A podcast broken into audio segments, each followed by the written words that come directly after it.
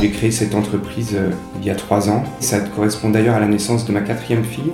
Ma femme était également en reconversion professionnelle. Ces trois dernières années, on a vécu beaucoup de choses parce que lancer une entreprise, c'est intense. Cette quatrième enfant dans notre vie a aussi été euh, beaucoup de vitalité et en même temps beaucoup d'activité. Voilà. Je crois que c'est à ce moment-là de ma vie que j'ai pris conscience que je laissais pas assez de place à ma foi, que j'étais trop dans la performance finalement, dans l'envie de bien faire vis-à-vis euh, de mon chiffre d'affaires, de mes clients, vis-à-vis de mes enfants le soir, de ma femme, d'être présent toujours et tout le temps et d'essayer d'être euh, toujours exemplaire. Je crois que c'est une quête éperdue. On a certes des forces, des talents, je crois aussi qu'on a des fragilités, je crois qu'il est important de les accueillir, de les apprivoiser.